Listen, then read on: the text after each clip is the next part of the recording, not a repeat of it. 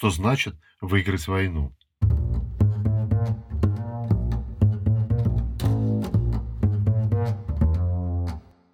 В бытовом или, скажем так, боевиком фильмовском представлении выигрыш в войне заканчивается вооружением флага над городом побежденного.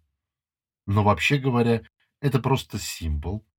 И это символ до тех пор, пока население согласно с висячим иностранным флагом. До тех пор, пока население согласно флаг терпеть. На самом деле, покорение и водружение флага не означает окончательный выигрыш. Потому что в конечном итоге тот народ, который покорен, он должен подчиняться новой власти. А что значит подчиняться новой власти?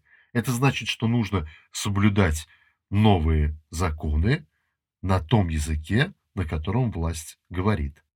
Интересный факт, например, что долгое время в Англии в верхах, в кругах, королевских кругах говорили на французском языке, потому что фактически Франция владела островом. И законы были тоже французские. Англия как бы не существовала.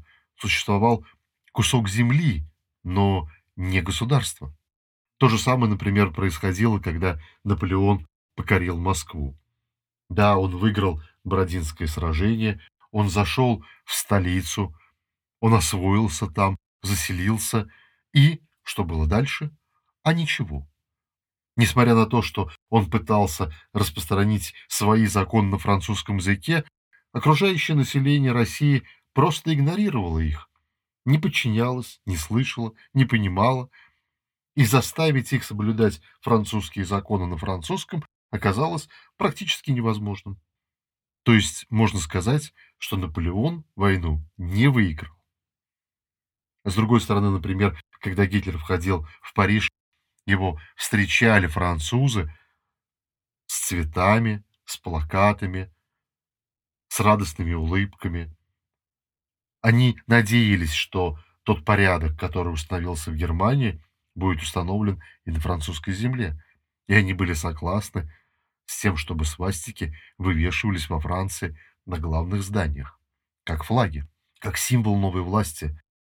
Еще один пример – это колониальные войны можно заметить, что огромное количество африканских стран говорят на французском языке и используют и французскую культуру, и французские законы. Они были колониями, и несмотря на то, что Франция давно уже не владеет этими колониями, можно с уверенностью утверждать, что Франция в Африке очень много войн выиграла.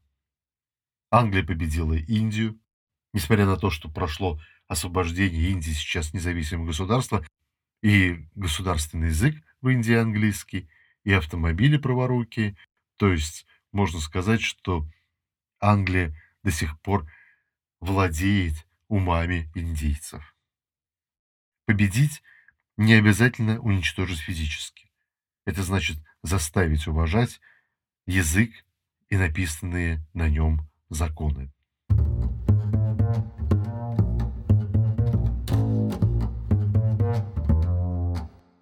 Больше подкастов по тегу «Подтоны».